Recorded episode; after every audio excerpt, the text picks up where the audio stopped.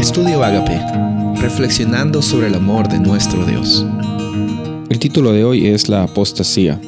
Segunda de Tesalonicenses 2, 1 al 4. Pero con respecto a la venida de nuestro Señor Jesucristo y nuestra reunión con Él, os rogamos, hermanos, que no se dejen mover fácilmente de vuestro modo de pensar, ni os conturbéis ni por espíritu, ni por palabra, ni por carta como si fuera nuestra, en el sentido de que el día del Señor está cerca.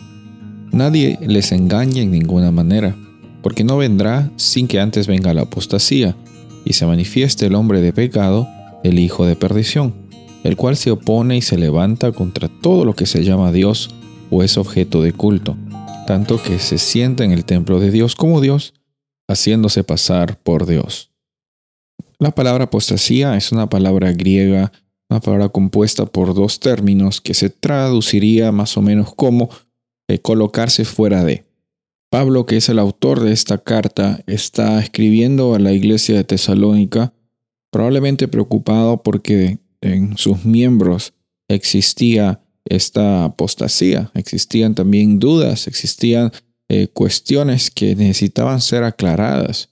Y en este proceso Pablo dice que nadie les engañe, al tienen que suceder algunas cosas. Bueno, va a haber un proceso de apostasía antes que venga Jesús. El enemigo va a estar trabajando a doble tiempo, eh, siempre mostrando a las personas que no están eh, teniendo esta experiencia cercana con Dios, eh, tratando de mostrarles que Dios es injusto, que ellos no, no tienen esperanza, que no hay salvación.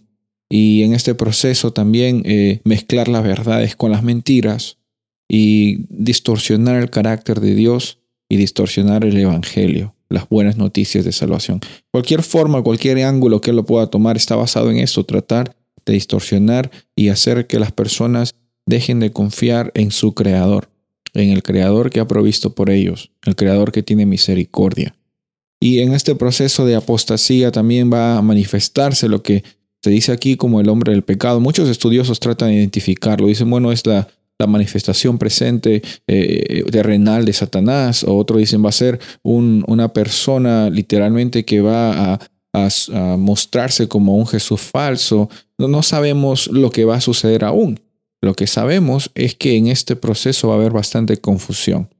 Va a haber también eh, oportunidades para que las personas puedan aceptar a Jesús también. No solo se trata de que, oh no, qué miedo, qué es lo que va a suceder en estos últimos momentos, bueno, sí, tengamos eh, incertidumbres o no. Jesús viene pronto y Él nos da la certeza de que al saber lo que va a pasar en el futuro, podemos descansar tranquilos incluso en medio de las circunstancias complicadas.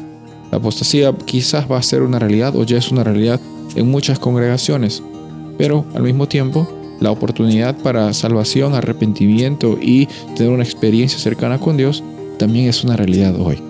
Soy el pastor Rubén Casabona y deseo que tengas un día bendecido.